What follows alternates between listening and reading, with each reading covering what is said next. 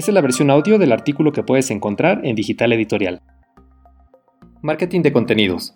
La gran parte de la gente considera las redes sociales como marketing digital, pero existen muchas otras fuentes de tráfico como el marketing de contenidos, que nos puede ayudar a incrementar nuestra presencia en línea. Estas fuentes de tráfico pueden trabajar en conjunto e incluso podemos aprovechar el reciclaje de contenido para reducir el trabajo y aumentar el impacto. Muchos negocios lo que hacen todo el tiempo es vender, y sí puede llegar gente que compre, pero si en realidad quieres incrementar tus ventas y retener a tus clientes, tienes que ofrecer algo de valor para que la gente que realmente está interesada en tu producto o servicio realice la compra. Marketing de contenidos. El marketing de contenidos es un enfoque de marketing estratégico centrado en la creación y distribución de contenido de valor, relevante y consistente para atraer y retener a un público claramente definido. Una vez logrado esto, puede venir la oferta de nuestro producto o servicio. En lugar de ofrecer tus productos o servicios, estás proporcionando contenido realmente relevante y útil a tus clientes potenciales o clientes para ayudarlos a resolver sus problemas para que cuando llegue el momento de la compra, la opción número uno seas tú. Principales fuentes de tráfico. Blog. El blog junto con tu página web son el punto central de tu presencia en línea. Desde aquí puedes tener ligas a todo tu ecosistema como podcasts, videos, libros digitales, etc. Y en todos los otros medios debes invitar a tus seguidores a que visiten tu página web o blog plataformas y o directorios. Ya sea que ofrezcas productos o servicios, existen sitios web especializados desde donde puedes llegar a tus clientes potenciales. Esos son muy importantes porque al ser muy específicos, la gente que los visita es porque ya está dispuesto a comprar. Un ejemplo sería Amazon, que vende todo tipo de productos físicos y digitales. Cuando alguien entra ahí es porque está buscando algo que comprar. Podcast.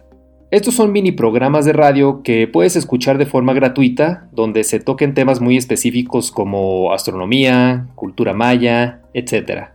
Este formato ha ido creciendo desde los últimos años y en un futuro va a representar un mercado muy grande en cuanto a su consumo de información.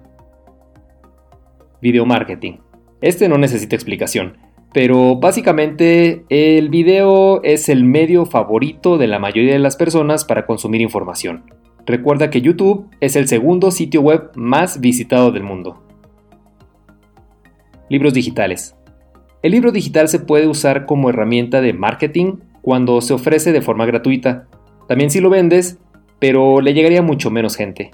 Lo único que tienes que hacer es mencionar tu producto o servicio durante el libro, al principio o al final, por medio de ligas a tu página web, correo electrónico, redes sociales, etc.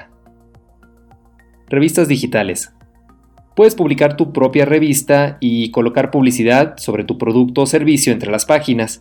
Al igual que los libros digitales, puedes distribuirla de forma gratuita o venderla. Cursos en línea.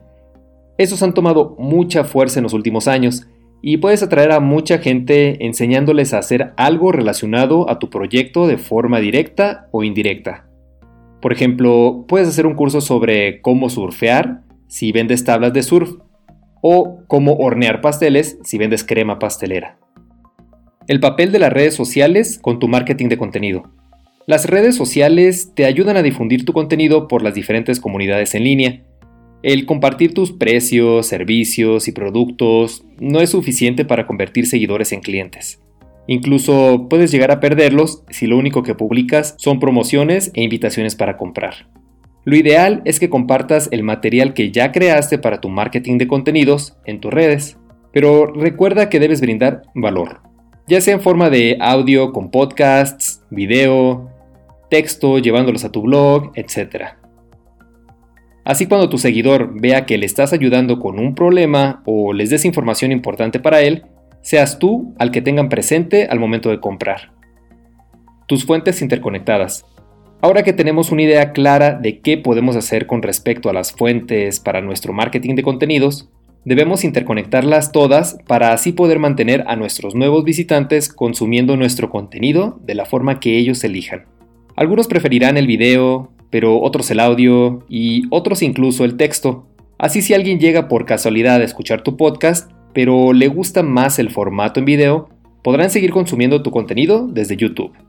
En nuestras redes sociales debemos poner ligas a nuestra página web o blog, podcast, canal de videos como YouTube o Vimeo, etc.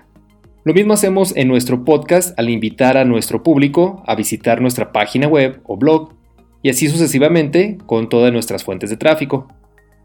Crea tu estrategia de marketing de contenido. Ya que tenemos diferentes opciones para crear contenido, podemos hacer una investigación de qué tipo de seguidores tenemos para enfocarnos en uno o tres fuentes de tráfico para comenzar. Una vez que domines las principales fuentes, puedes comenzar a complementar con el resto.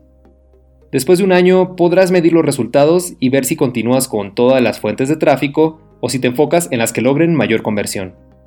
Por ejemplo, en el caso de publicación digital, lo más importante sería contar con un blog y videos que muestren cómo hacer libros digitales.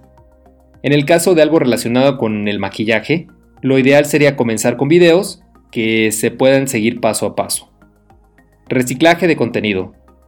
Podemos aprovechar al máximo lo que hayamos creado para nuestro marketing de contenido, reciclándolo para diferentes plataformas. La idea principal es la de generar contenido en cualquier formato y convertirlo en el resto de los formatos que ya vimos. Pasos para aprovechar tu reciclaje de contenido. Número 1. Puedes comenzar escribiendo para tu blog, de ahí tomar ese mismo contenido y leerlo para obtener el audio que puedes subir como podcast. Número 2. Ya que tienes el texto y el audio, podemos crear un video con diapositivas aprovechando el mismo audio y algún extracto resumido del texto. Número 3.